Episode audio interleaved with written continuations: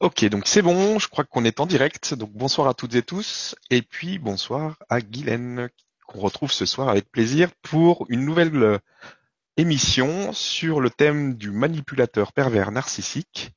Euh, on en a déjà fait quelques-unes, vous pouvez les retrouver sur le site de la web TV legrandchangement.tv ou euh, sur la chaîne YouTube. Sur YouTube, vous, vous pouvez les retrouver facilement. Donc ce soir, la thématique, c'est l'enfer à deux, une pièce de théâtre. Point d'interrogation. Bonsoir Stéphane et puis bonsoir à, toutes celles et tous ceux qui sont là euh, avec nous ce soir. Un grand merci. Voilà. Donc euh, je vais traiter ce soir d'un nouvel épisode, euh, on va dire d'une facette différente qui fait toujours partie du comportement manipulateur pervers narcissique puisqu'on est sur ce thème. Et ce soir, on va voir le comportement de chaque personne dans le couple et on verra ensuite à la fin où et comment se situe la pièce de, théâtre euh, qui n'est pas forcément très agréable à vivre, j'en conviens, c'est sûr. Donc c'est c'est un peu ironique, mais euh, je veux dire, euh, quand on le vit, ça fait pas rire et j'en suis bien consciente. Voilà, donc c'est aussi pour ça euh, que je, que je fais ces, ces, vidéos. Alors bien sûr, je ne manque pas de rappeler que dans tout ce que je dis, Très important. il n'y a jamais chez moi de jugement euh, ou de condamnation de l'un ou de l'autre euh, des comportements euh, qui vont si bien ensemble, parce que à la base, il y a toujours des êtres cassés dans l'enfance qui se retrouvent pour revenir à l'équilibre euh, mais on ne, on n'est pas manipulateur euh, pervers euh, et encore moins pervers par hasard, et on n'est pas dans la dépendance affective par hasard, bien sûr. Donc voilà, jamais de, de ma part, jamais de jugement et jamais de condamnation. Au contraire, si je donne des clés, c'est pour permettre un regard plus objectif, de manière à acquérir avec le temps euh, un comportement qui ne sera pas réactif, mais actif pour se protéger et, euh, et continuer d'avancer euh, pour soi-même. Voilà. Donc, d'un côté, euh, nous avons le comportement manipulateur pervers narcissique. Euh, il faut que je précise que le manipulateur narcissique n'est pas toujours pervers. ceux qui sont les plus dangereux, euh, alors, je parle au masculin parce que bon, je vais me répéter, mais souvent dans le couple, le masculin est dans ce dans ce rôle et la femme va plus être dans la dépendance affective. Mais l'inverse est tout aussi vrai. C'est un, peu moins fréquent. Voilà. Donc, je continue. Euh, nous avons d'un côté euh, un comportement qui est, qui est incapable d'entrer à l'intérieur de lui qui n'a pas le, le courage, euh, et j'en avais déjà parlé parce qu'il y a en lui un désir trop fort de se protéger et pour ne pas ressentir sa fragilité, sa vulnérabilité. Alors parfois, chez le comportement pervers, il y a une surestimation de soi, alors que souvent, chez le manipulateur, c'est l'inverse. Euh, il va beaucoup plus se, se cacher parce qu'il n'ose pas se montrer, se dévoiler, alors que le comportement pervers qui très souvent a une intelligence assez fine va être beaucoup plus redoutable et lui euh, va être plus dans la surestimation de, lui-même. Alors pour les deux euh, manipulateurs et pervers, euh, il y a un état pathologique de mensonge euh, j'en ai déjà parlé aussi. Euh, l'un et l'autre euh, n'ont pas la capacité d'être franc. Le manipulateur parce qu'il n'a pas le courage de l'être et le pervers parce qu'il ne veut pas l'être, parce qu'il ne, il cherche à vous connaître et lui ne se dévoilera jamais. En tout cas, il fera en sorte de ne jamais se dévoiler. Euh, pour les deux, il y a. Alors, quand je dis les deux, pour l'instant, je traite le comportement manipulateur et le comportement pervers. Euh, c'est pour ça que je, je, je, nomme les deux. Donc les deux sont dans le, le faux semblant et la manipulation, comme je viens de, de l'expliquer, pour des raisons différentes. Euh, le manipulateur peut avoir un petit peu de remords, mais, mais très peu. En revanche, euh, le comportement pervers n'aura aucun remords et aucune culpabilité. Il est hermétique à cela. Euh, la seule chose qui puisse l'attendrir, c'est d'accepter d'être euh, entre guillemets, euh, le mot est un peu fort, mais il est, il est juste, il est authentique. Si vous acceptez d'être une serpillière, alors par moment, effectivement, il va euh, être, se sentir presque contraint de, de s'intéresser à vous. Euh, mais bien évidemment, malheureusement, ça ne viendra pas du cœur parce que son cœur euh, est fermé et, et il ne peut pas être autre chose. En tout cas, il ne peut pas avoir un comportement euh, qu'il ne connaît pas, qu'il ne porte pas en lui. Le manipulateur peut être un peu capable de sentiments, euh, ça dépend. Il est surtout capable d'émotions, le comportement manipulateur. Euh, très peu de sentiments, mais ça peut être. En revanche, le, comportement pervers, lui, est incapable de sentiments. C'est un point important dont il faut se souvenir. Mais pour autant, les deux peuvent avoir des émotions euh, et les recherches d'ailleurs euh, pour se sentir euh, mieux vivant. Pour les deux, il y a une incapacité de penser à l'autre, une incapacité d'être dans, dans l'empathie. Le manipulateur, parce que ça ne l'intéresse pas, il n'y pense pas et le comportement pervers euh, parce que ça lui passe à, à 10 000 au-dessus. Voilà. Euh, le comportement manipulateur pervers a besoin de s'accaparer l'autre, de le dominer et de le contrôler parce que ça permet de se faire du bien. Ils se font du bien en étant rassurés, en sentant qu'ils ne se mettent pas en danger. C'est un point important euh, dont il faut se, souvenir pour les personnes qui subissent euh, ces comportements.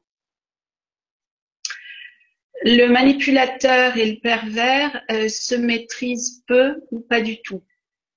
Tout dépend du degré de violence qu'ils ont subi dans l'enfance.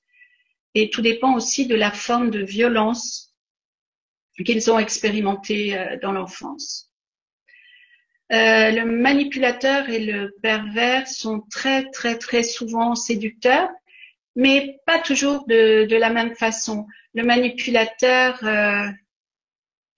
euh, peut être beaucoup plus introverti, alors que le comportement pervers, lui, il va y aller franc jeu, sûr de lui, et de sa séduction parce que la plupart du temps, ça marche bien. Euh, tous les deux ont, eu en général des comportements euh, de souffrance très marqués dans l'enfance.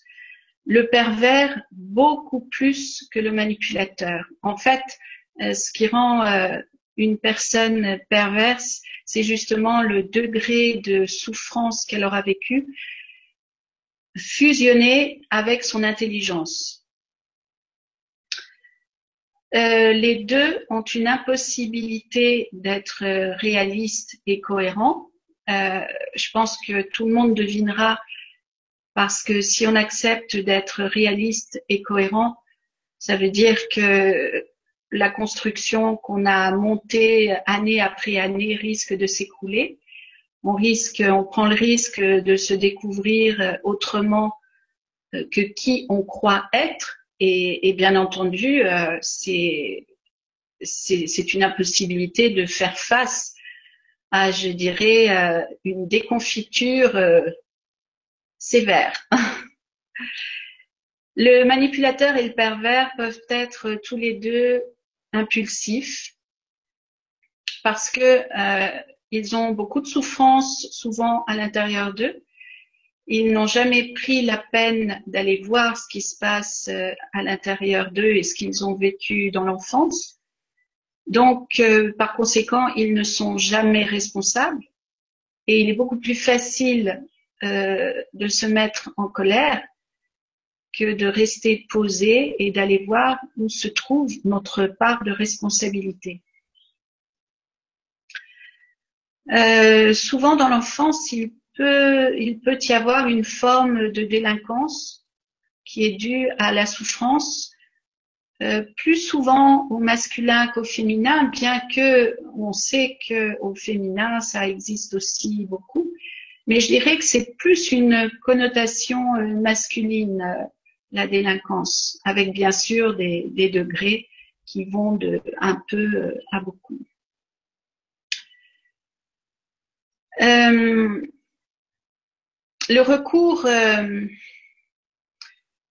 euh, au charme pour obtenir de belles phrases et, la flatterie pour, pour se faire bien voir est, une, est un comportement qui est associé aux manipulateurs et aux pervers. Dans un premier temps, euh, j'avais expliqué lors de la première conférence qu'il faut toujours être extrêmement attentif à quelqu'un qui est dans le très très charmant, très gentil, très joyeux, euh, très euh, j'en oublie parce que ce trait est toujours dans le trop. À chaque fois que vous rencontrez quelqu'un de très exubérant, c'est parce qu'il cache quelque chose d'important. Donc, euh, apprendre euh, le discernement. Euh, et pour les femmes qui croient au prince charmant, il y a une étude à faire pour revenir à la réalité. Parce que le prince charmant n'existe pas, la princesse charmante non plus. Alors, dans une, dans une phase d'approche, bien sûr que ce comportement manipulateur pervers euh, va vous montrer euh, beaucoup d'intérêt pour euh, identifier vos faiblesses. Alors, le manipulateur va vous montrer de l'intérêt parce qu'il a envie de vous manipuler et il ne cherche pas forcément plus, plus loin. Il est plus dans le moment présent, se faire bien voir, être agréable. Alors que le pervers, lui, euh, va être capable de vous montrer euh, beaucoup plus d'intérêt que le comportement manipulateur, mais c'est dans le but d'identifier vos faiblesses, bien évidemment pour s'en servir euh, contre vous ensuite. Le comportement pervers peut avoir beaucoup de remarques cruelles, sarcastiques, mine de rien, ça peut être de l'ironie, mais de l'ironie qui revient souvent. Et, on verra bien sûr que ça n'a rien d'anodin. Euh, vous pouvez entendre aussi du comportement manipulateur pervers euh, des remarques euh, parfois curieuses ou sordides qui vont vous étonner. Vous allez vous dire mais qu'est-ce que ça vient faire dans l'instant présent? Et vous n'aurez pas les réponses. Euh, il faut pas chercher, il n'y a pas de réponse à avoir, ça fait partie de, ça fait partie d'eux, voilà. Il y a parfois des, choses qui fusent, euh, on ne sait pas pourquoi, on ne sait pas d'où ça vient. Euh, ils se font du bien à vos dépens.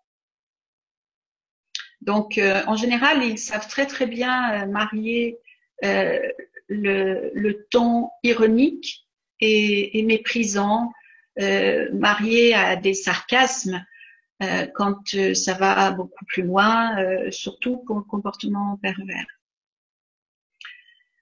Alors, le manipulateur peut encore s'intéresser à vous d'une façon, je dirais peut-être plus sincère. En revanche, le comportement pervers ne s'intéresse pas à vous en tant que personne. Ça, c'est clair. Vous ne l'intéressez qu'en tant qu'objet pour répondre à ses attentes.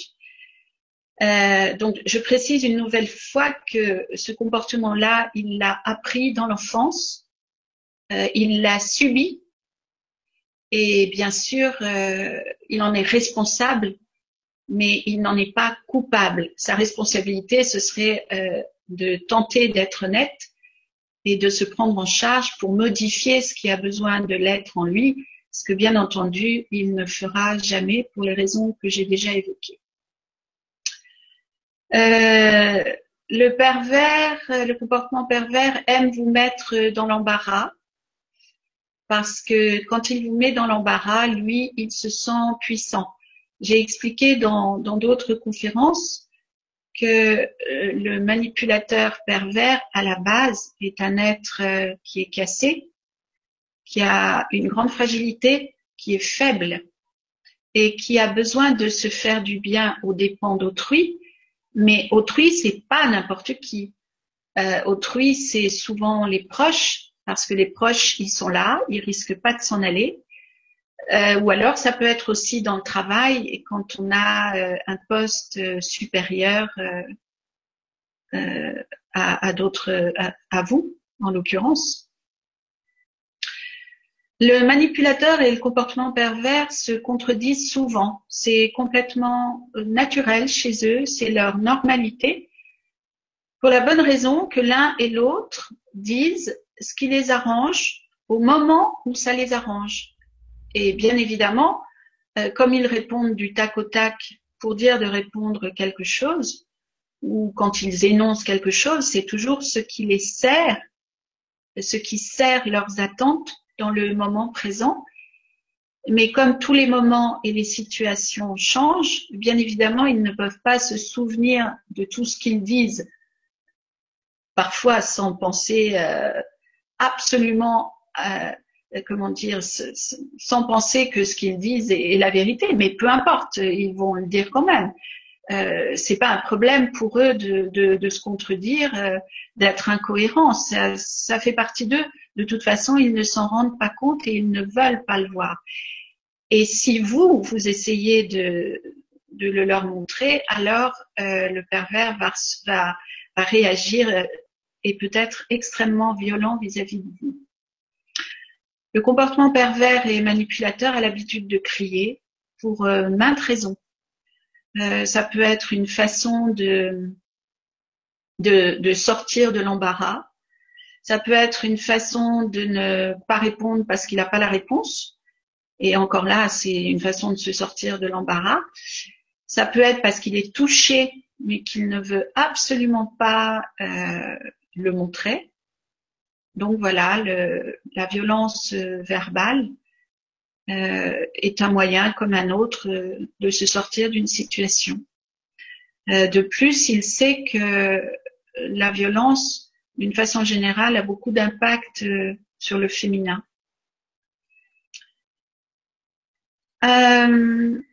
vous pouvez aussi avoir très souvent l'impression de déranger le, comportement manipulateur pervers par vos questions. D'autant plus si ce sont des questions intelligentes, cohérentes, appropriées à la situation de l'instant. Euh, ils vont fortement être déstabilisés, ce qu'ils ne montreront pas, et donc euh, ils vont répondre par, par la colère, par la violence, parce que c'est une porte de sortie pour eux. C'est tout. Le, le comportement pervers en général, euh, il en veut à tout le monde. Euh, tous les autres sont euh, des imbéciles. les gens ne sont pas à sa hauteur. quant au comportement manipulateur, c'est plus ou moins selon les selon les moments.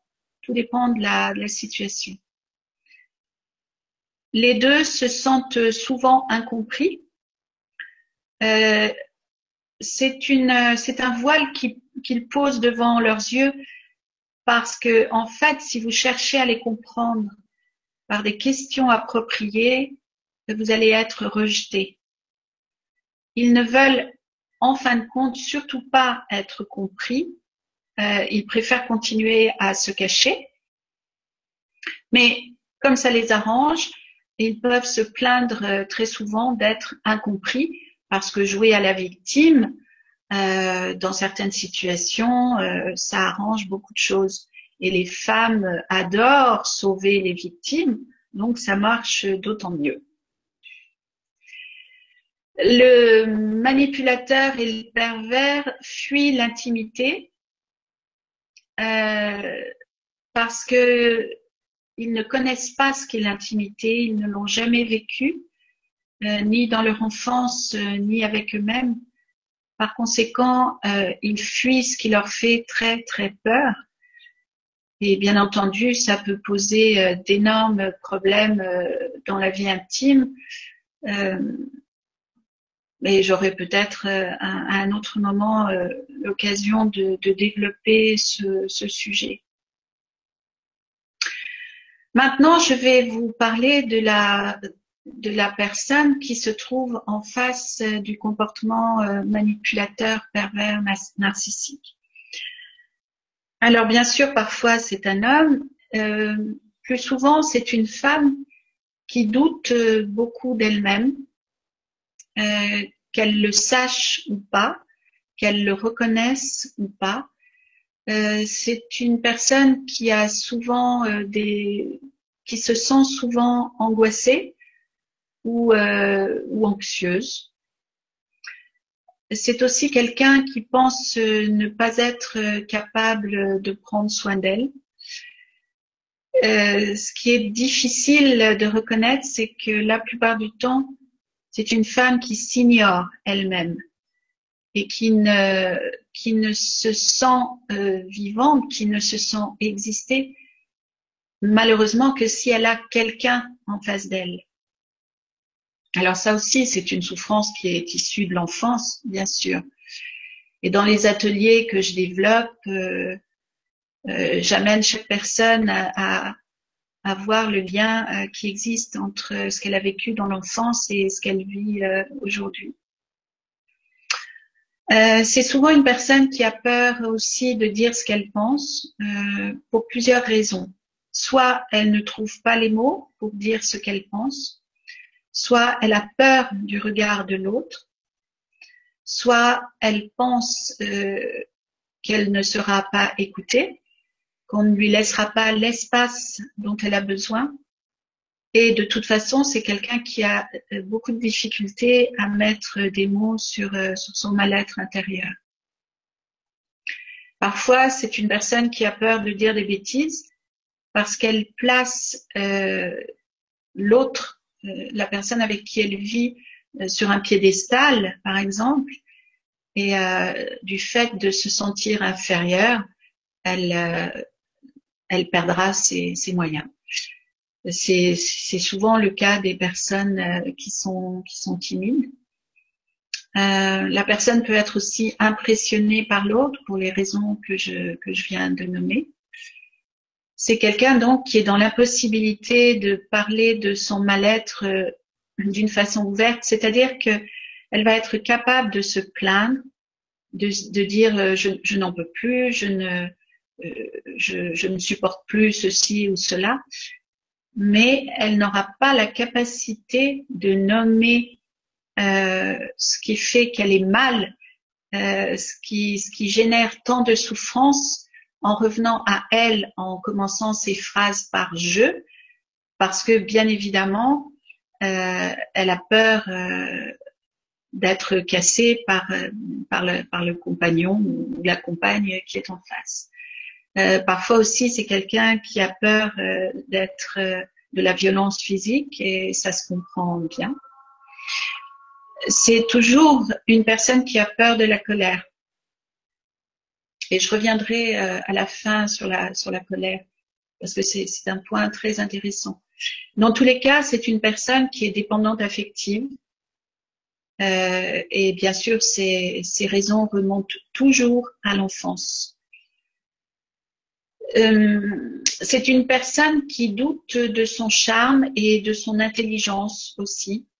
Parfois, ce sont des femmes euh, qui pensent euh, qu'elles sont bêtes euh, ça m'est arrivé de, de parler avec des femmes qui disaient oui, mais il est tellement intelligent, il a tellement de connaissances. Oui, on peut être intelligent et avoir des connaissances. C'est pas pour ça qu'on est doué avec l'intelligence émotionnelle. Et plus vous allez être impressionné par la personne, par le charisme, l'intelligence, la culture de la personne qui est en face de vous, plus vous allez perdre vos moyens et l'autre va en, profiter. Euh, à ce moment-là, il est vraiment vital de reconnaître que vous avez, vous, tout autant d'importance et de capacité, mais dans d'autres domaines. Et si vous ne parvenez pas à, voir cette réalité, alors euh, on peut dire que dans la relation, euh, vous êtes perdu parce que l'autre aura toujours le, euh, un comportement supérieur vis-à-vis de vous, vous en souffrirez tout le temps et vous perdrez toujours vos moyens. Donc vous pouvez aussi vous trouver stupide par rapport à la grande intelligence ou la grande culture de l'autre. Donc il faut appliquer ce que, ce que je viens de nommer. Vous pouvez aussi avoir des difficultés à prendre des décisions parce que vous manquez beaucoup d'assurance. Et de cette façon-là, euh, l'autre a beaucoup, bien sûr, de facilité à prendre euh, le dessus et prendra toutes les décisions sans vous demander votre avis. Euh, un point important, c'est qu'il est important de reconnaître qu'une personne qui, comme je viens de le nommer, qu'une personne qui est intelligente et cultivée a tout autant un cœur cassé que vous et euh, porte tout autant une faille euh, assez profonde, euh, sauf que l'autre euh, se défend en attaquant. pour imager cela, je vais parler des femmes qui ont des postes très importants qui ont aussi une intelligence fine, qui sont cultivées, et, mais pourtant qui sont sous la domination euh, d'un comportement manipulateur pervers parce que leur cœur est cassé depuis l'enfance et sévèrement cassé. Et souvent, les femmes qui ont beaucoup de pouvoir ont construit leur assurance à partir d'une immense souffrance euh, dans l'enfance. Ensuite, euh, plus que tout, une dépendante affective, malheureusement, ne se sent vivante, euh, je pense l'avoir nommé tout à l'heure, que par la présence de l'autre. C'est-à-dire que l'autre vous rend vivante, vous apporte la vie. Et lorsque vous êtes seul, vous pouvez vous ressentir déprimé, triste, parce qu'il n'y a pas de miroir. Et, et donc, vous êtes face à vous-même, vous êtes face à votre vide, le vide du cœur, parce qu'il y a euh, trop de souffrances issues de l'enfance. Alors, la personne en face du manipulateur euh, pervers est toujours prête à attendre demain, parce que demain, ça ira mieux. Elle est toujours prête à espérer que l'autre va se réveiller, qui va accepter de reconnaître son comportement ou qu'il va accepter de voir euh, la souffrance qu'elle vit. Euh, la dépendante affective, euh, elle souffre dans l'instant présent, mais elle nourrit sa souffrance dans des raisons grâce et à cause de raisons qui font partie de son avenir. C'est-à-dire qu'il y aura toujours un changement. Et bien évidemment, on espère ce changement parce qu'il y a beaucoup de bénéfices compensatoires. Euh, tant qu'on espère un changement, on peut rester euh, sur place à attendre, à souffrir. Mais attendre et souffrir, euh, c'est beaucoup plus confortable que de poser des actes et de sauter dans le vide et d'accepter l'inconnu. Et bien sûr que lorsque je nomme ça c'est une vérité essentielle et pourtant, il n'y a absolument pas à juger ni condamner ce comportement parce que si on a perdu euh, ses moyens, c'est toujours dû à une grande souffrance dans l'enfance. Donc, il est important de reconnaître ce comportement et les bénéfices compensatoires euh, que, que, que, l'on a de, du fait de ce comportement. Euh, important de reconnaître si on peut, de rectifier ce comportement, mais en aucun cas de juger de se juger et de se condamner soi-même. C'est toujours une personne qui croit qu'elle peut changer l'autre avec le temps. Euh, j'ai rencontré ça. Je, pense que ça, c'est vraiment un, critère spécifiquement féminin de croire que, que l'autre va changer avec le temps. Euh, quand on est au début d'une rencontre, de croire que nous avons quelque chose de spécial et que cette personne va va avoir besoin de ce que l'on a nous de spécial et que l'on pourra avec le temps modifier son comportement, ce qui est absolument faux. Donc la dépendante affective, c'est une femme la plupart du temps, bien que ce soit parfois des hommes, euh, qui se crée euh, une autre histoire que celle de son quotidien, une autre histoire euh, que la réalité qu'elle vit jour après jour. Et bien sûr qu'elle se crée une autre histoire pour se protéger parce qu'elle ne sait pas comment se sortir de son histoire et de sa réalité présente. Euh, d'où l'importance d'ailleurs de travailler en thérapie parce que le travail avec un thérapeute permet d'apporter euh, un regard avec plus d'altitude et de montrer à la dépendante affective qu'elle est aussi extrêmement dépendante de ses peurs et de ses croyances. Mais toute seule, elle n'arrivera jamais à décoder euh, son comportement pour la bonne raison qu'il est extrêmement difficile d'être à la fois acteur et spectateur. Ça, ça demande beaucoup, beaucoup de, de, travail sur soi, donc du temps. Et quand on est dans cette situation-là, en général, on y est parce que on a tout à apprendre malheureusement. Et, et donc, euh, bah, il y a un commencement à tout. Donc, euh, la dépendante affective qui se trouve en face de son comportement euh, refuse la plupart du temps, euh, pour des raisons qui appartiennent à, à son histoire, d'affronter la peur du manque et la peur de la perte. Euh, bien souvent, ce sont des personnes qui vont préférer souffrir plutôt que de ressentir une nouvelle fois, parce que c'est quelque chose que la plupart du temps elles connaissent, sinon elles ne seraient pas dans cette situation.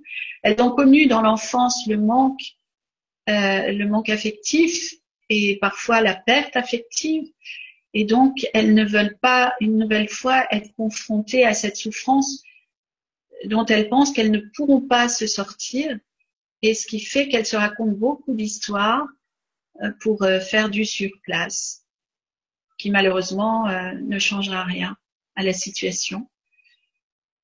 donc, ce sont toujours des personnes qui cultivent l'attente à tous les temps et dans toutes les situations, parce que c'est plus facile, parce qu'elles se sentent protégées, même si elles ne se rendent pas compte euh, de leur comportement. Euh, ce sont aussi des personnes qui s'auto-persuadent que les preuves d'amour viendront un jour. La plupart des dépendantes affectives sont dans l'incapacité de reconnaître que la personne avec qui elles, elles vivent euh, ne peuvent pas avoir de sentiments, n'ont pas d'amour en eux. Euh, c'est quelque chose qui, qui pour, euh, pour euh, ces, femmes est impossible à envisager parce que, euh, je l'ai expliqué, le, féminin dans son enfance a pu, euh, malgré la souffrance, développer l'amour et les émotions d'amour parce que euh, la petite fille est autorisée à vivre cela, alors que le petit garçon, souvent, la plupart du temps, on lui a interdit euh, de vivre et de montrer ses émotions et donc il s'est enfermé à double tour. Et une fois que le cœur est, est, est complètement fermé, il est fermé. Euh, sans un travail spécifique, le cœur va pas s'ouvrir et, et, donc euh, ce sont des, euh, souvent des, des, personnes qui, pour se protéger dû à la souffrance de leur enfance, ont fermé leur cœur et, et il est fermé et c'est comme ça et, et il n'y a pas de sentiment.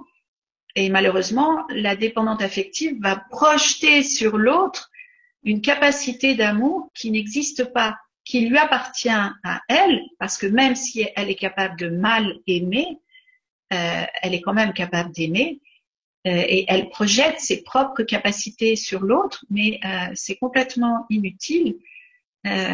Il n'y a que, que le vide du cœur en face d'elle. Malheureusement, elle tient à ses illusions. Et donc, ça peut durer très, très, très, très longtemps. Ça peut durer 10 ans, 20 ans, 30 ans, 40 ans. euh, c'est aussi euh, des personnes euh, qui aiment d'autant plus l'autre qu'elles se sentent mal aimées. C'est-à-dire qu'elles vont redoubler d'efforts euh, et d'amour et de tendresse et d'attention en, en, pensant qu'à force, avec du temps, elles vont obtenir un résultat. sauf que non, il n'y en, en, aura pas. Donc, ce sont des femmes euh, qui sont portées à tolérer l'intolérable. Euh, et quand un homme est dépendant affectif, euh, c'est la même chose. Il va tolérer l'intolérable euh, parce que la, dépendance affective est tout autant que le comportement manipulateur pervers narcissique une pathologie euh, qui est à traiter. Et il est important de s'offrir les moyens d'en sortir parce que on s'en sort pas tout seul. Il faut vraiment être accompagné par quelqu'un et être soutenu dans son cœur quand on est en souffrance pour, euh, pour pouvoir sortir de ce genre de, de situation. Alors, ce qui est intéressant, euh, c'est de voir que le comportement manipulateur pervers narcissique, tout autant que la dépendante affective, dans l'enfance, ont été soumis à, à des comportements euh, issus du père ou de la mère qui étaient extrêmement autoritaires, même si euh, parfois le petit garçon ou la petite fille a pu, a pu être euh, adulé, euh, ça n'empêche pas un enfant qui est euh, mis sur un piédestal mais qui n'a aucune liberté de choix et qui est forcé d'obéir, euh, ça crée une souffrance immense. Et, et, le piédestal est plus souvent pervers qu'autre chose. Donc les deux ont été soumis dans leur enfance à des violences physiques ou verbales et la différence, c'est que le masculin va s'en sortir euh, en cherchant à dominer, euh, parce que c'est ce que la société lui a transmis et lui a appris, et c'est ce que son éducation lui a appris, alors que le féminin, qui a en général, je dis bien d'une manière générale, plus euh, l'habitude d'être dans un comportement soumis, va continuer dans ce comportement soumis à savoir qu'on peut très bien être une petite fille rebelle et, euh, pour autant être euh, dans un comportement soumis sur le plan de l'affect, sur le plan du cœur, parce que le cœur est en grande souffrance. L'un n'empêche euh, pas l'autre. C'est pareil, on n'est pas rebelle par hasard. Donc, dans ce, dans ce mariage du manipulateur pervers et de la dépendante affective, euh, dans, ce couple euh, où il y a beaucoup de, violence, qu'elle soit montrée ou cachée, euh, qu'elle vive en sous-marin ou à la surface. ce qui est intéressant, et, je fais pas d'ironie, quand je dis que c'est intéressant, c'est quelque chose à, découvrir. Euh, bien sûr, quand il n'y a pas trop de souffrance qui empêche toute expression, bien évidemment mais chacun exprime les travers de l'autre. Par exemple, le comportement manipulateur pervers, euh, c'est quelqu'un qui ment tout le temps, mais complètement naturellement. C'est sa normalité. Et si vous lui dites qu'il ment, il ne le reconnaîtra jamais, puisque il, y a à, l'intérieur de lui un mécanisme qui fait qu'il ne peut pas reconnaître son, comportement, ses, mensonges. Et ce qui est, donc intéressant, c'est que de l'autre côté, la dépendante affective, elle se ment à elle-même. Alors souvent dans le couple, on, ne s'attire pas par hasard, euh, on a le même comportement, mais qui s'exprime d'une façon extrêmement différente chez le masculin et chez le féminin. C'est pour cela qu'on ne se rend pas compte et qu'on est dans, on peut être dans le jugement, euh, la condamnation. Je parle pas des violences physiques, on est bien d'accord. Hein. Euh, je veux dire, il y a, un moment où tout est relatif quand même. Hein.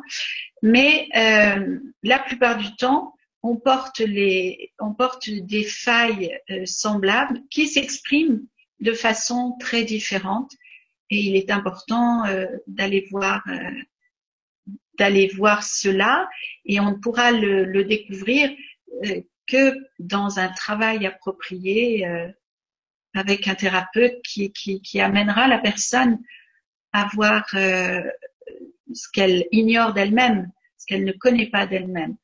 On, sait bien sûr que la, la dépendante affective euh, sera souvent d'accord pour entreprendre euh, un travail sur elle, à l'intérieur d'elle, alors que le manipulateur pervers euh, ne le fera en général jamais.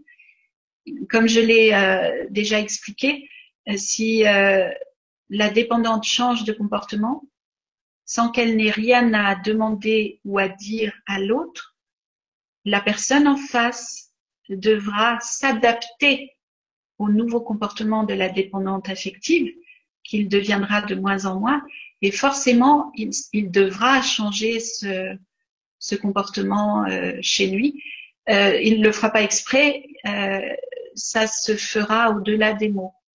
Ça se joue dans le subtil, dans l'énergie, c'est une possibilité, euh, mais la plupart du temps, ça partira euh, par le changement du féminin en premier. Voilà, je vais boire.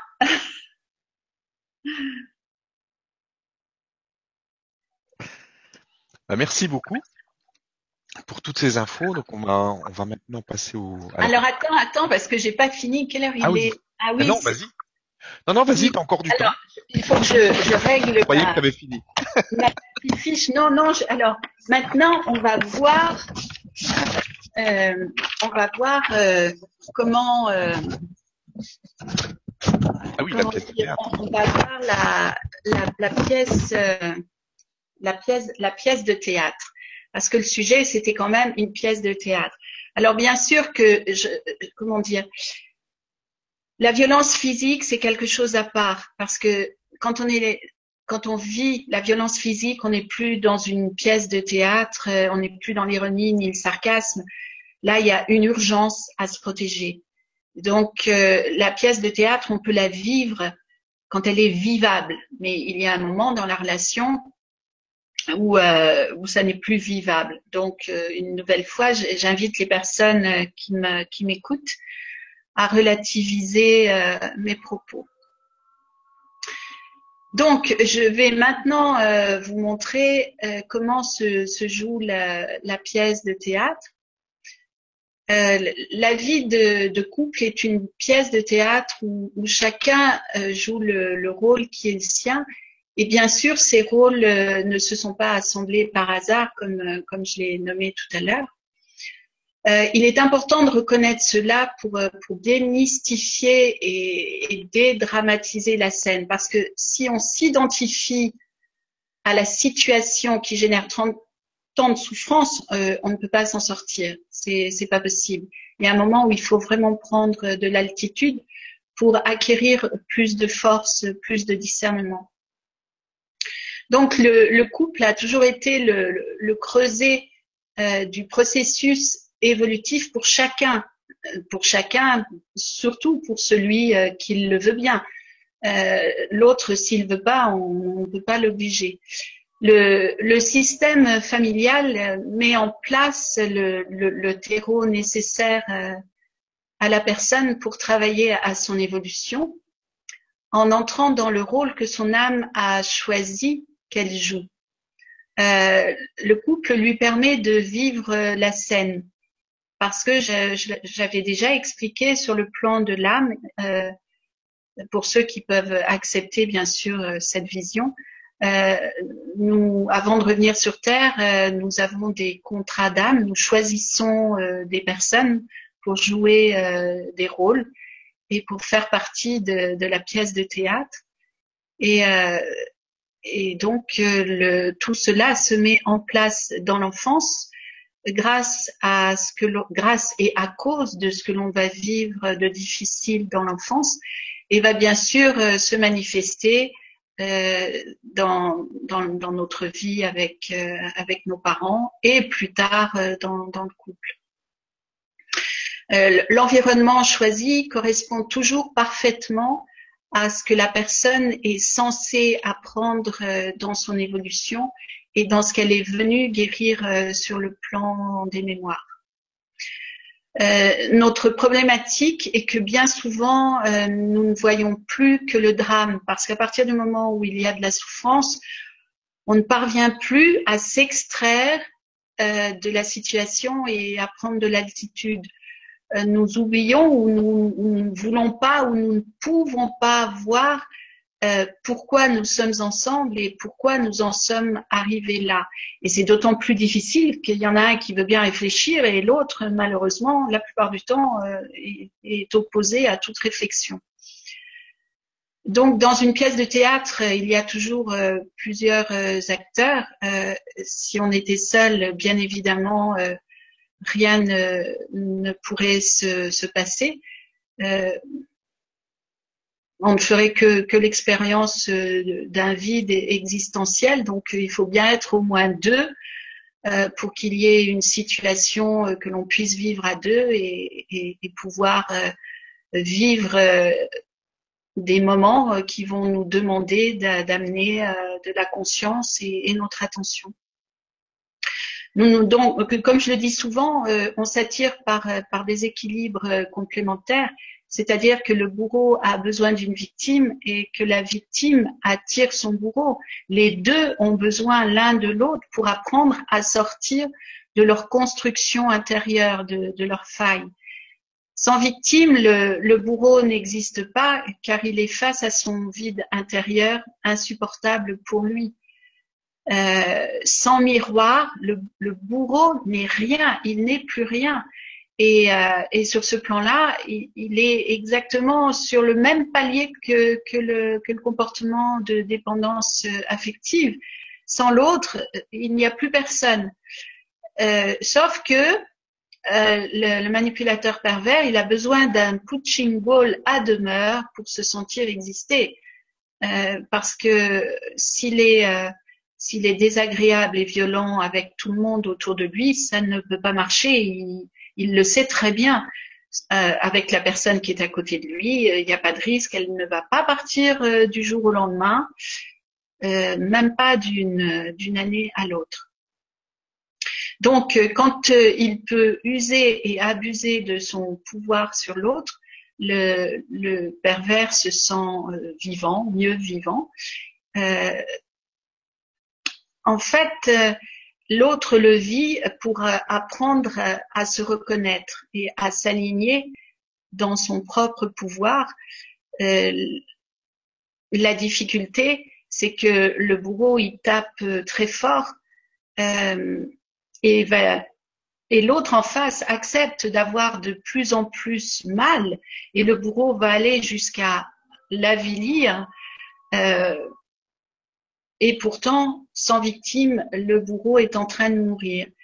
Euh, mais ce qui, est, ce qui est terrible et ce qui est aussi pervers dans le comportement euh, euh, de la dépendance affective, c'est que le, dans, dans le comportement de la dépendance affective, l'indifférence est intolérable. Euh, dans l'indifférence, euh, la personne n'existe plus, elle se sent mourir. Et parfois, elle préfère la violence et la colère au rien. Ce qui n'empêche pas que le, pervers et le manipulateur sont souvent avec le, proche euh, très froid et, très indifférent. Mais le, le dépendant affectif préfère cela à rien du tout. Le pervers se sent vivant dans le, dans le conflit, soit parce que là, soit parce que cela le stimule, soit parce que cela lui permet de fuir euh, l'intimité qui, qui, le terrorise. Je m'en ai parlé tout à l'heure.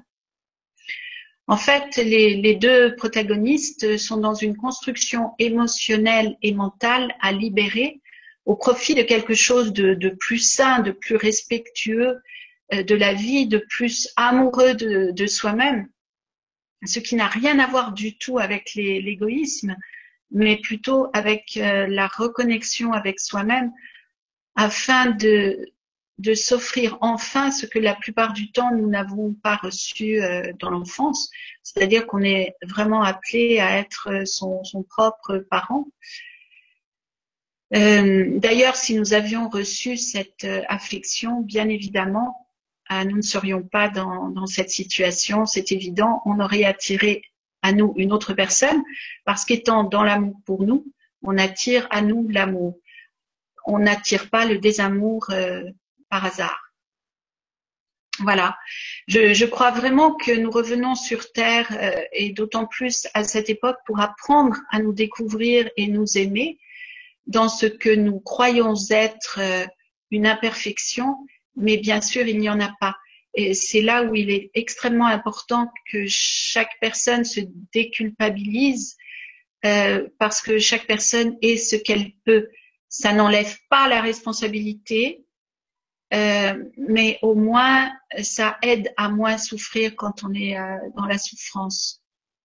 Euh, en vérité, nous sommes seulement sur un plan cosmique, nous sommes dans un jeu pour apprendre et grandir. Le problème est que ce jeu, bien sûr, fait mal et, que nous cherchons à, nous en extraire euh, et, nous cherchons euh, à nous en extraire en, trouvant des solutions que malheureusement nous avons beaucoup de difficultés à, trouver. Euh, sur le plan de l'âme, il est important de, de se poser euh, une question.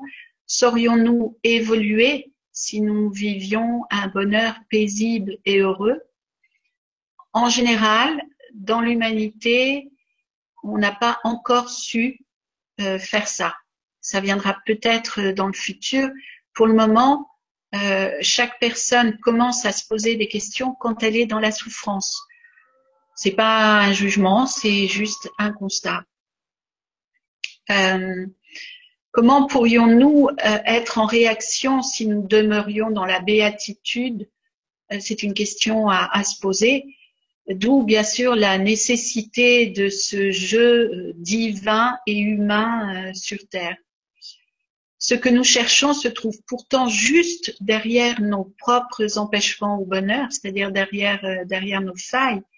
Nos, nos blessures intérieures sont responsables des personnes que nous attirons dans notre vie. Et le but n'est pas de, de, souffrir, mais de grandir, parce que euh, nous avons besoin de faire des prises de, de conscience, euh, d'acquérir une connaissance, d'apprendre euh, le discernement.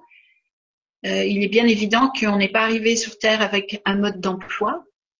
Euh, pourtant, il existe pour sortir de la souffrance, mais c'est à nous de, de, faire le choix de, de chercher pour, pour le trouver. Et aujourd'hui, avec le nombre de, thérapies qui existent et, l'énergie présente, on est sûr de, pouvoir s'en sortir si on fait ce choix, si on ne préfère pas rester dans le confort euh, de l'état de, victime. Et le problème, justement, c'est que beaucoup de personnes voudraient euh, sortir de la souffrance et, de cet état de victime euh, sans rien faire. Beaucoup de personnes voudraient que cela se fasse, euh, se fasse tout seul, juste en acquérant des connaissances. Et, mais c'est pas possible. Euh, ce que vous émettez en termes de fréquence énergétique, ça a un impact tout autour de vous et la connaissance ne changera rien. Le, seul chemin, c'est d'amener la conscience dans notre vie et à l'intérieur de nous dans notre quotidien, dans les situations de notre vie, avec honnêteté et tendresse, car nous sommes le fruit de notre histoire. Euh, chacun, c'est une vérité pour, euh, pour tout le monde, euh, même pour ceux qui veulent pas le, le, reconnaître.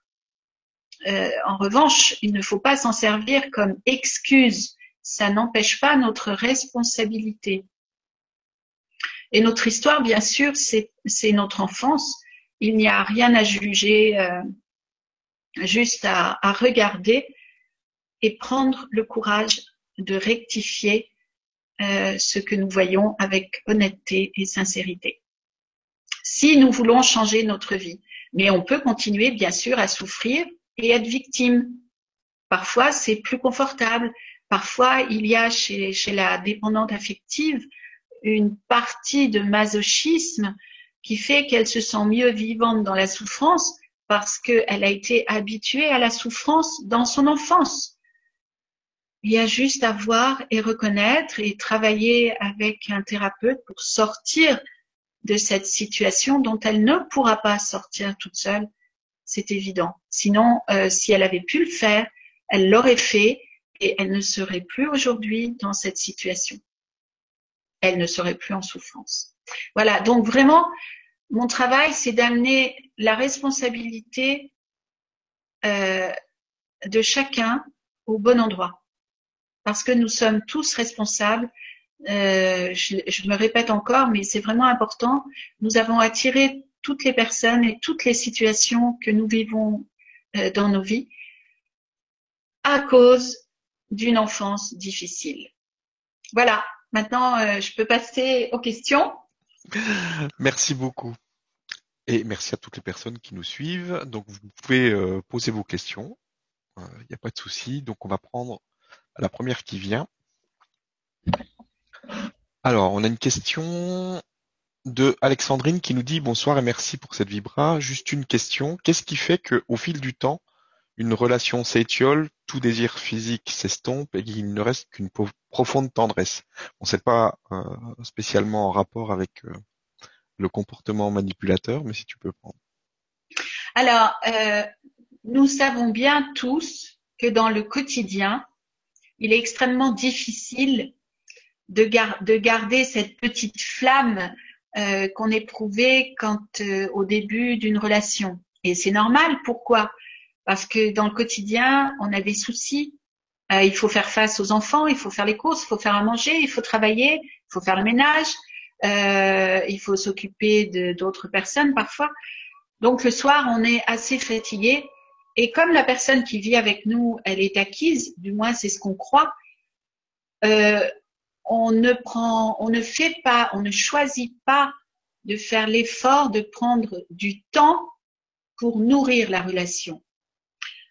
Alors évidemment, euh, même s'il y en a un qui veut nourrir la relation, il arrive parfois que l'autre n'en ait pas envie parce que l'autre ne peut pas entrer, n'a pas le moyen intérieur d'entrer dans une intimité relationnelle. Alors ça, c'est un point. Mais la plupart du temps, ce qui se passe avec le temps, c'est que on est, il y a trop d'obligations et la société est très très bien conçue euh, pour, euh, pour nous assaillir d'obligations et d'un travail très fatigant qui fait que le soir, on n'a plus de, on n'a plus de force pour s'occuper de soi et de l'autre et euh, avec les années, on devrait se dire, euh, on va revenir euh, à nous, on va faire le choix de s'organiser un, un, temps pour nous, un temps de partage chaque jour. Ça peut être 15 minutes, d'être vraiment l'un avec l'autre. Et pour ça, bien sûr, il faut être deux à, à en avoir envie.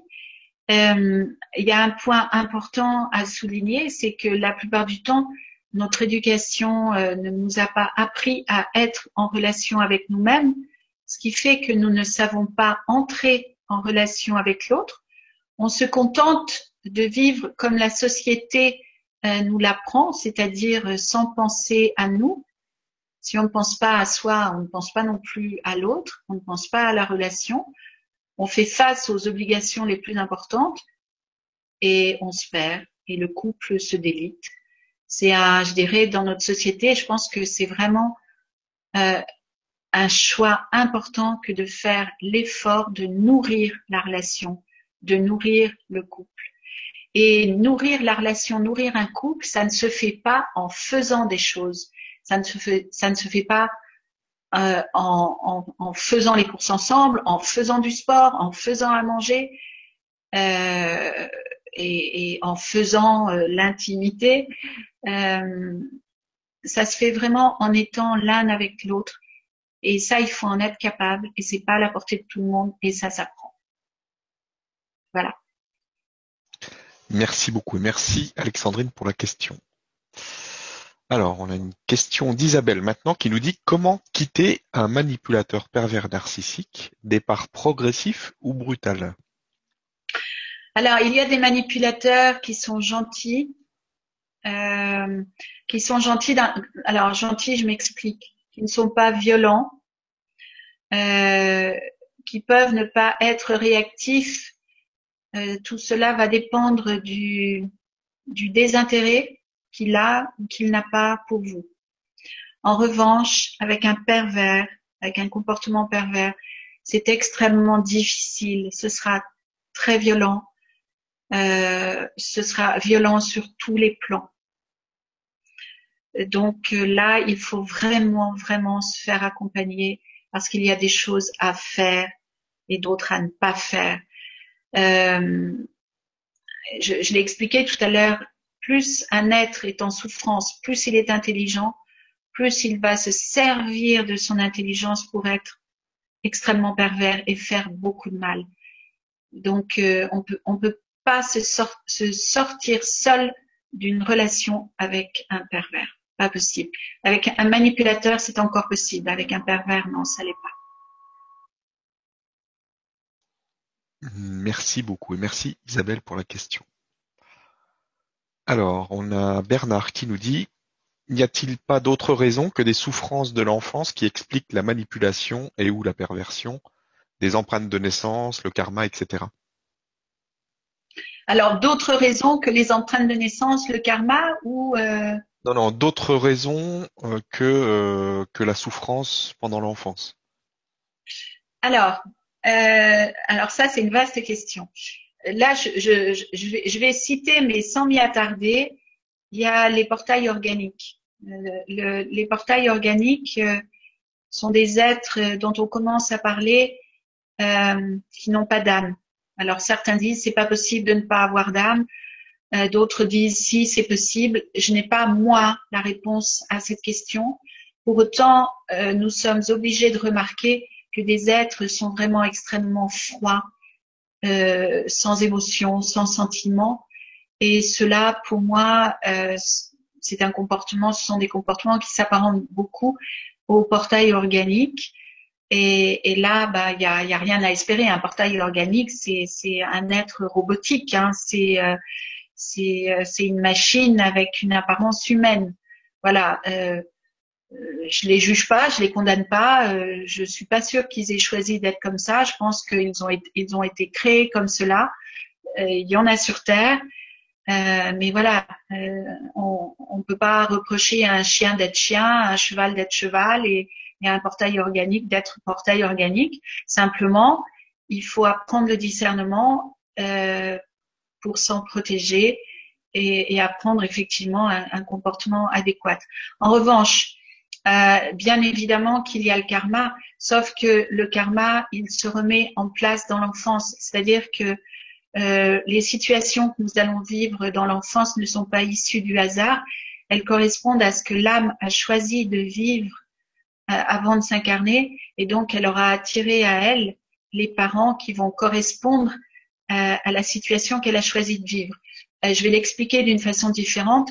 Si une personne veut se guérir de l'alcoolisme, elle va choisir un pays où il y a de l'alcool, une famille où il y a de l'alcool, parce que bien évidemment, si elle choisit de vivre dans un pays sans alcool et une famille sans alcool, euh, elle n'aura aucunement l'occasion de, boire de l'alcool, de devenir alcoolique et, de choisir un jour euh, de sortir de l'alcoolisme. Donc, euh, les situations de l'enfance ne sont jamais issues du hasard.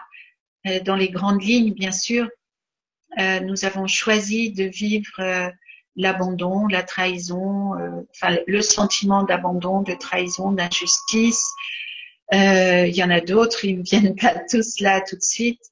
C'est le choix de l'âme parce que ce sont des inscriptions, des empreintes que nous portons en nous et que nous avons choisi grâce à, la difficulté familiale de réactualiser pour nous offrir la possibilité d'en sortir. Voilà. Pour se sortir de quelque chose, avant, il faut retomber dedans. C'est ce qui se produit. Je pense que j'ai pas mal répondu à, à cette question. Merci beaucoup et merci Bernard pour la question. Alors, on a une question de Jacqueline maintenant qui nous dit quand euh, la dépendante affective se réveille un jour et ne laisse plus et ne se laisse plus manipuler et s'envole enfin pour vivre enfin sa vie, comment a-t-elle pu arriver à voir clair en elle et sauter le pas? Merci. Alors, euh, le jeu, entre guillemets, c'est que la personne qui est en face d'elle et qui est dans le comportement manipulateur pervers, il est là pour lui taper sur la tête assez fort pour qu'un jour, elle arrive à se dire stop, c'est terminé, je peux plus. C'est-à-dire que elle sera allée tellement loin dans le désamour d'elle-même, dans le manque d'estime et de respect pour elle, qu'il va se passer à l'intérieur d'elle un sursaut de survie. Et elle va dire stop, c'est terminé, je ne veux plus de ça. Euh, c'est un déclic intérieur. Euh, il y a sur le plan de la maturité un moment où s'ouvre la possibilité de ce genre d'ouverture.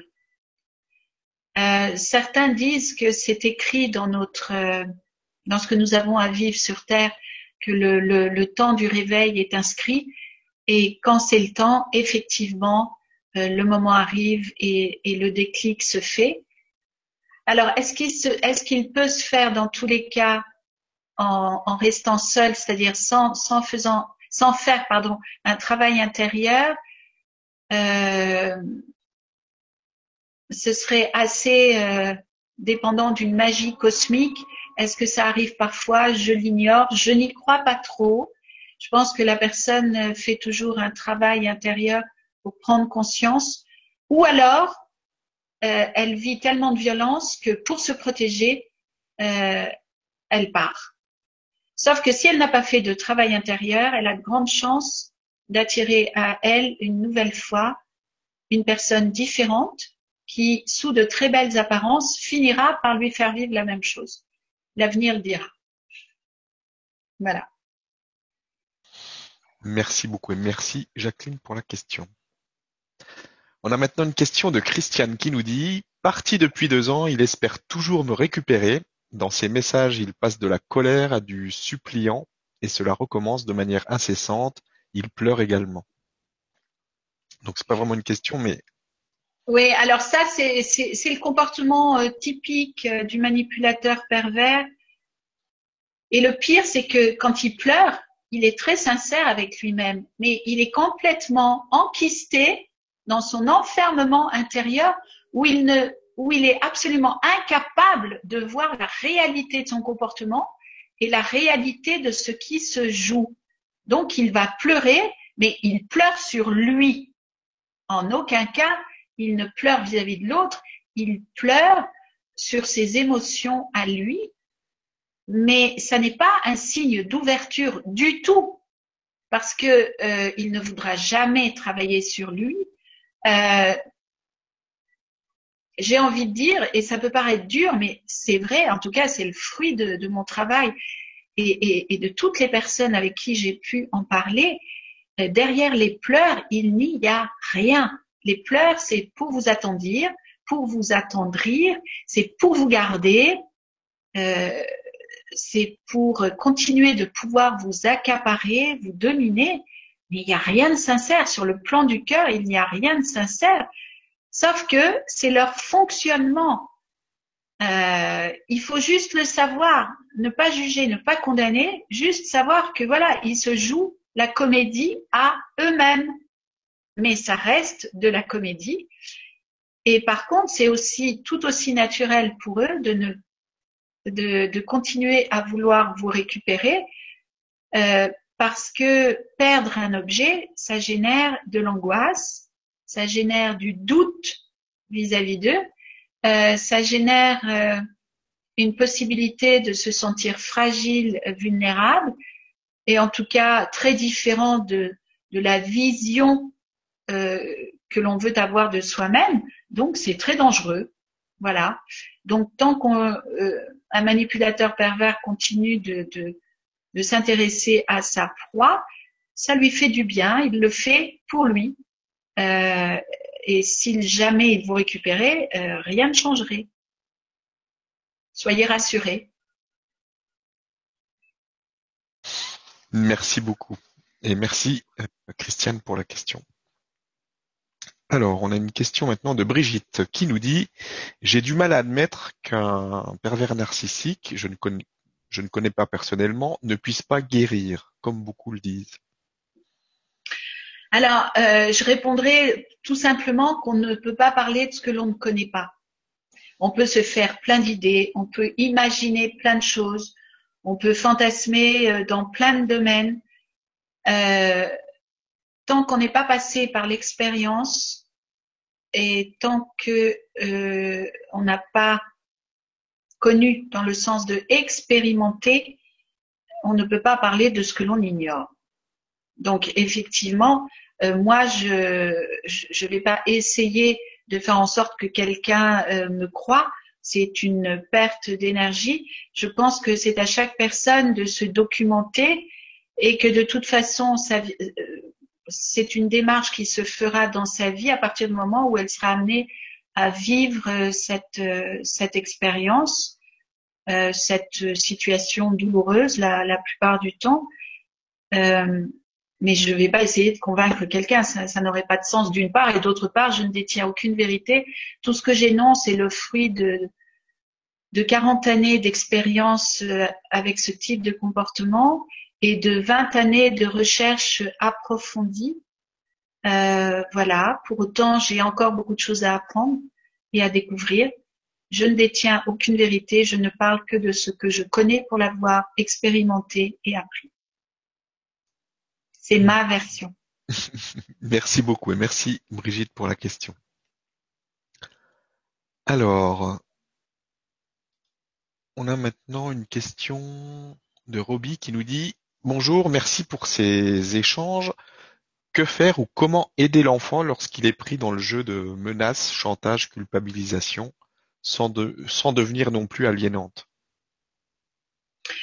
Alors, euh, c'est une question qu'on me pose souvent. C'est, pour moi, c'est la pire des questions parce que forcément, euh, on voit un enfant qui est tellement fragile, qui, ne peut pas se, se défendre, qui n'a aucun moyen de se défendre. Et je réponds toujours la même chose, c'est que derrière l'enfant, derrière l'être fragile et démuni, il peut y avoir une vieille âme, une très vieille âme, qui a choisi d'expérimenter pour des raisons qui lui appartiennent de nouveau ce comportement et qui a choisi de manière spécifique ces parents-là pour retomber dedans. Euh, comme je le dis souvent, euh, si Hitler euh, s'est réincarné, peut-être qu'enfant il a beaucoup souffert et que des personnes ont pu s'apitoyer sur cet enfant qui vivait de grandes souffrances, bien entendu sans voir euh, pourquoi il vivait ces souffrances. Donc voilà, c'est un sujet qui est extrêmement difficile, délicat, qui est à gérer avec euh, vraiment une grande sensibilité, une grande attention. Pour autant, l'âme de l'enfant a choisi de passer de nouveau par cette situation et, euh, et ça a un sens. Ça a un sens. Donc, euh, essayer de d'accompagner l'enfant le mieux possible, le plus possible. Et pour autant, on ne peut pas l'empêcher de vivre cette situation puisque son âme a choisi de passer par là. Merci beaucoup et merci pour la question. Alors, on a une question de Louisa qui nous dit Bonsoir Guylaine et Stéphane, sorti d'une histoire avec un pervers, comment sentir et savoir qu'on est sur le chemin de la guérison avant une nouvelle rencontre les médiations et les soins des êtres de lumière suffisent à guérir Suffisent-elles à guérir? Merci. Alors, ce ne sont pas les êtres de lumière qui vont vous aider à guérir ce comportement. Ce comportement, euh, bon, je ne parle pas du comportement manipulateur pervers, j'en ai déjà assez parlé pour dire qu'il n'ira jamais euh, voir un thérapeute ou un psy ou alors il fera semblant, peu importe, le pervers encore pire. Donc euh, la dépendante affective euh, arrêtera d'attirer euh, ce comportement persécuteur à elle uniquement si elle modifie sa fréquence vibratoire, ce qui veut dire changer la vibration qu'elle émet. Or, la vibration que nous émettons, notre fréquence vibratoire, dépend de ce qui se trouve à l'intérieur de nous. Donc, euh, dépend de notre conscience et des plans de souffrance euh, guéris ou pas. Par conséquent, je l'explique toujours, la connaissance, euh, c'est un pansement que l'on pose sur la blessure, ça aide à vivre avec la blessure.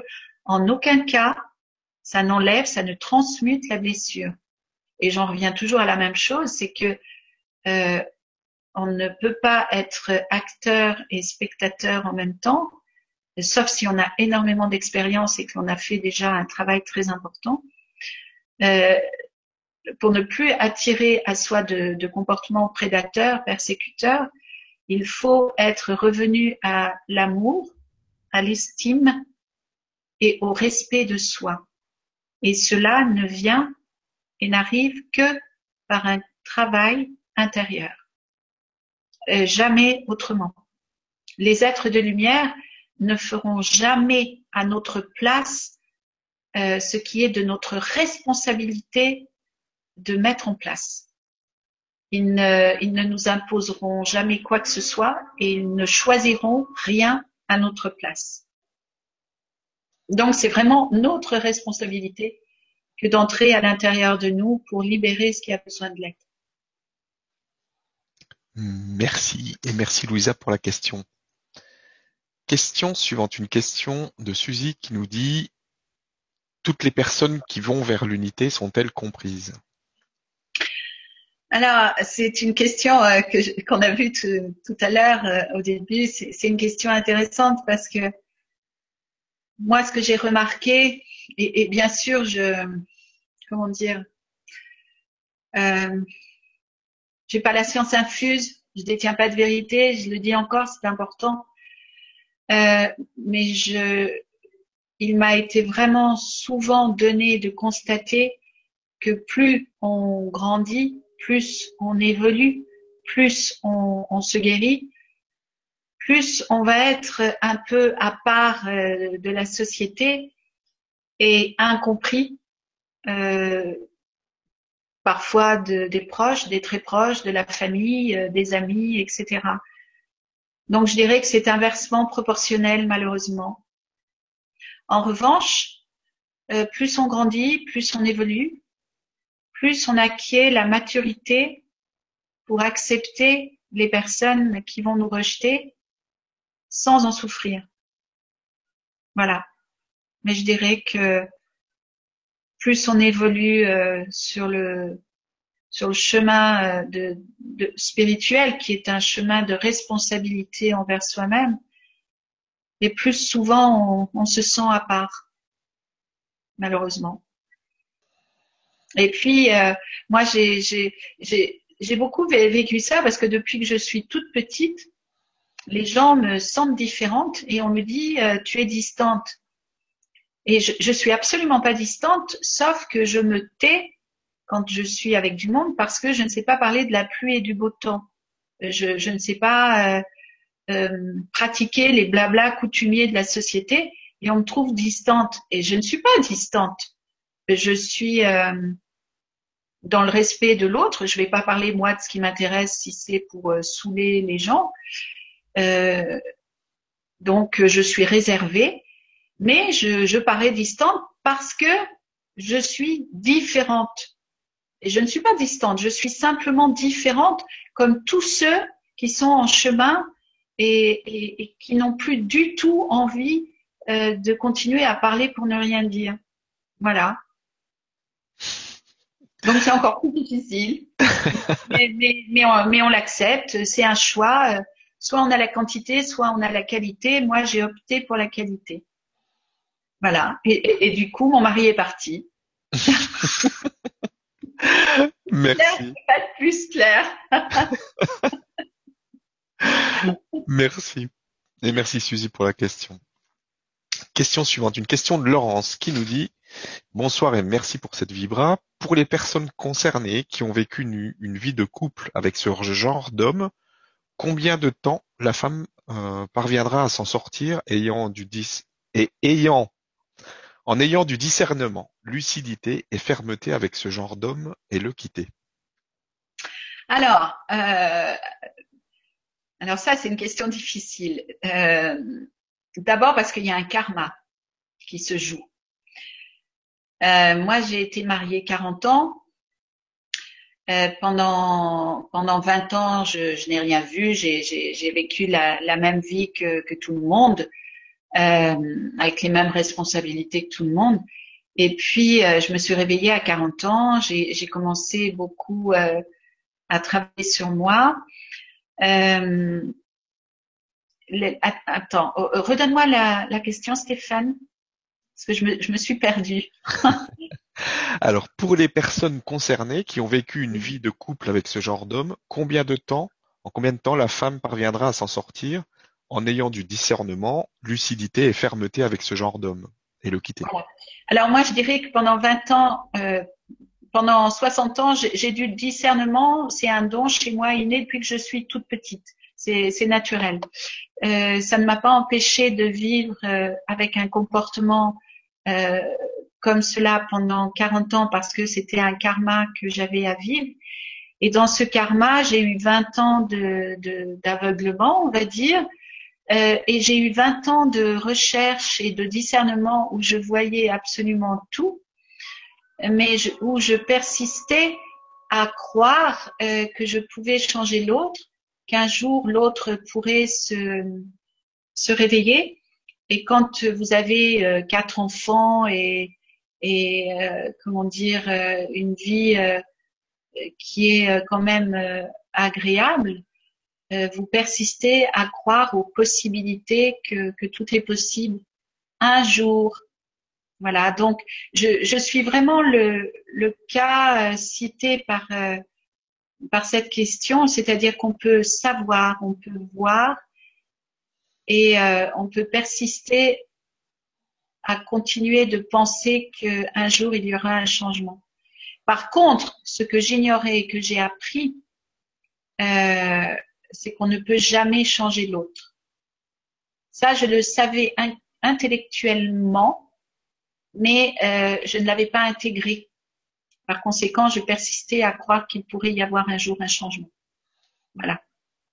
Merci beaucoup et merci Laurent. C'est aussi pour, cette raison-là que je suis incollable sur, je suis presque, presque incollable sur ce comportement parce que depuis 20 ans, euh, j'ai été passionnée par ce type de comportement et, j'ai vraiment énormément cherché, beaucoup, beaucoup, beaucoup.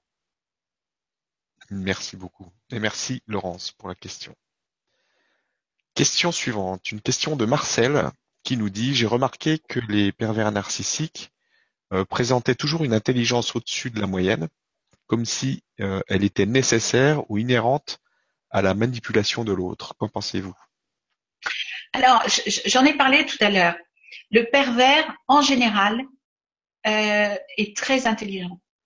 Et il est d'autant plus pervers parce qu'il est très intelligent et qu'il va penser, imaginer et voir des choses que les autres auxquelles euh, on ne pense pas, on ne voit pas, etc., etc. Le manipulateur, en général, euh, c'est quelqu'un de beaucoup plus basique, euh, beaucoup moins intelligent et beaucoup moins dangereux de ce fait. Parce que si en face, il y a une femme qui a un minimum de discernement, euh, qui a travaillé sur ce comportement et qui a des connaissances, elle ne se fera pas avoir. Mais le, pervers est très dangereux, justement parce qu'il est intelligent. Et le manipulateur est moins dangereux et souvent moins intelligent. Mais de toute façon, euh, le manipulateur, euh, le jour où il se réveille, parce que parfois on évolue dans la vie, on n'est pas, on est différent à 20 ans, 40 ans, 60 ans, etc. Et euh, ce qui fait que le, le, le, manipulateur est moins intelligent que le pervers, c'est que la plupart du temps dans l'enfance, il a été cassé et il s'est coupé de la réflexion pour ne plus souffrir. Alors que le pervers, il est coupé, ça c'est mon analyse, hein, il est plus coupé du, du cœur parce qu'il s'est réfugié dans la tête grâce à son intelligence. Est-ce que je me fais bien comprendre? Oui, oui, pour moi c'est clair. Ouais. Ouais. Ça, c'est un point important, mais c'est vraiment quelque chose que j'ai vu en travaillant beaucoup, beaucoup là-dessus. Par contre, c'est vrai que le manipulateur, selon ce qu'il va vivre, euh, euh, si par exemple à 20 ans il est endormi du fait de, ses blessures et qu'il est coupé de, l'intellect, euh, il peut être amené, par exemple vers 40 ans, à vivre des choses difficiles qui vont réveiller des parties de lui blessées. Et ça, j'en parle parce que je l'ai constaté. C'est une expérience, euh, donc je peux vraiment en parler en connaissance de, de cause. C'est pas quelque chose que j'ai inventé. Euh, c'est que j'ai remarqué aussi bien chez la dépendante, euh, chez le comportement dépendant que, que, chez le comportement manipulateur, selon ce que l'on est amené à vivre dans la vie, parfois des parties de nous se, se réveillent, on récupère des parties de nous dont on peut se servir ensuite. Donc un être qui est euh, endormi intellectuellement à 20 ans, ça ne veut pas dire qu'à 40 et à 60, il va continuer de l'être. Et il peut devenir, justement, le, manipulateur, euh, s'il se réveille sur un plan intellectuel, peut devenir pervers. Alors que le pervers, en général, il l'est depuis le début parce qu'il s'est coupé du cœur et s'est toujours servi de son intelligence. Merci, merci Marcel pour la question. Maintenant une question d'Émilie qui nous dit est-ce qu'il y a plus de pervers narcissiques aujourd'hui? Je veux dire, la société actuelle fabrique-t-elle des pervers narcissiques? Euh, Leur laisse-t-on finalement une place de choix dans la société, séduction, apparence, etc. Alors je suis convaincue de ça. Je suis convaincue qu'il y en a toujours eu beaucoup, qu'avant on n'en parlait pas, on n'avait pas cette conscience euh, il est évident aujourd'hui que la société pousse les gens à être très performants au prix d'autrui, puisque dans la société, euh, on n'est pas dans la conscience, on n'est pas dans la compassion, on n'est pas dans le respect de l'autre, on est dans tuer l'autre pour avoir plus de profit pour soi-même. Donc, on, la société pousse euh, les gens à être de plus en plus manipulateurs euh, pervers et narcissique, bien évidemment, c'est sûr. Et puis on en parle de plus en plus. Euh, par contre, on peut de mieux en mieux se protéger si on fait l'effort euh, de travailler sur ce comportement. En fait, c'est faire l'effort de travailler sur soi pour mieux connaître l'autre en face. Merci. Merci beaucoup. Merci Émilie pour la question. Alors, on a une question de Dolly qui nous dit Bonsoir, merci de cette belle conférence. Question Comment ces personnes manipulateurs et pervers peuvent prendre conscience de leur comportement afin d'avancer sur le chemin de l'évolution de la nouvelle conscience qui arrive? Merci. Alors, le pervers, euh, il ne prendra jamais conscience de son comportement. Il n'en aura jamais envie, il est trop fragile à l'intérieur de lui, il s'est construit d'une manière trop aléatoire, trop perverse, il n'y a rien de, il n'y a rien de, véritable, de fort euh, en lui, mis à part euh, son intellect. Euh, donc, il prendra jamais le risque de se montrer tel qu'il est dans sa fragilité. Euh, le manipulateur, euh, selon ce qu'il va vivre dans la vie, peut amener à regarder son comportement, mais ça ne passera jamais par quelqu'un. Ça passera toujours par des expériences, des situations qu'il va créer ou que la vie va lui amener. C'est-à-dire prendre un coup sur la tête et puis là, tout d'un coup, on se dit bon ben peut-être que que je suis pas qui je crois être.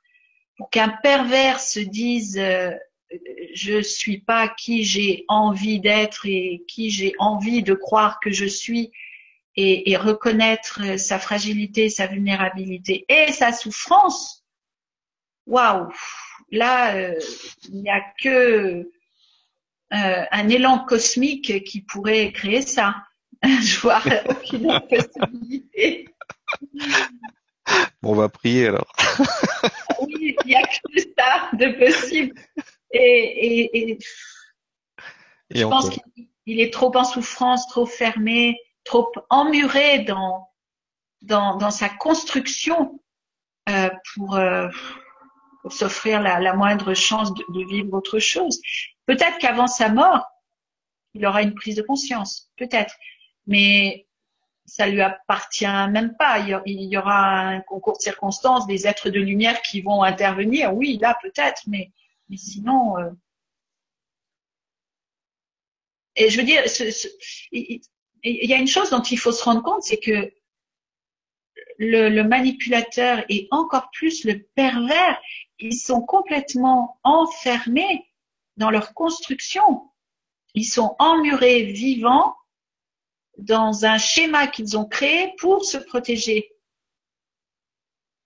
Et ils sont nécessaires parce que le comportement dépendant affectif a fait la même chose dans un sens inverse. Et c'est pour ça qu'ils se rencontrent. Parce qu'il faut être deux dans ces comportements euh, dysfonctionnels et complémentaires pour se donner une chance de se rencontrer soi-même, si on le veut bien. Donc le, le processus est parfait. Et, euh, et si on veut bien accepter que derrière la souffrance, il y a quelque chose à découvrir, ça peut marcher mais il faut faire ce choix. Et, je l'ai dit tout à l'heure, la problématique de la plupart des personnes, c'est qu'elles aimeraient que ça se fasse tout seul. Et ça, ça, ne fonctionne pas. Déjà, on a le libre arbitre, euh, donc euh, on doit faire le choix de vouloir s'en sortir. Ça va pas se passer comme ça. Bien que l'énergie nous aide beaucoup, l'énergie, elle est là pour nous aujourd'hui, pour nous placer dans nos failles, pour les libérer. C'est de l'amour pour nous. Mais il faut accepter de le voir comme ça. Et il faut faire le choix d'avoir envie de changer sa vie. Et changer sa vie, ça passe par le changement à l'intérieur de nous. On fait ce choix ou pas. Voilà. Merci beaucoup. Merci à toutes les personnes qui étaient présentes euh, ce soir encore pour cette émission. Euh, ben, on arrive à la fin c'est passé vite. Donc, euh, bah, je te laisse le mot de la fin, justement. Et puis, bah, on se retrouve pour une prochaine émission bientôt. Voilà. Alors, donc. Et n'oublie pas de parler de ton site. Alors oui, je, vous pouvez aller donc euh, voir mon site euh, Infinity avec un Y à la fin 888.jimdo.com.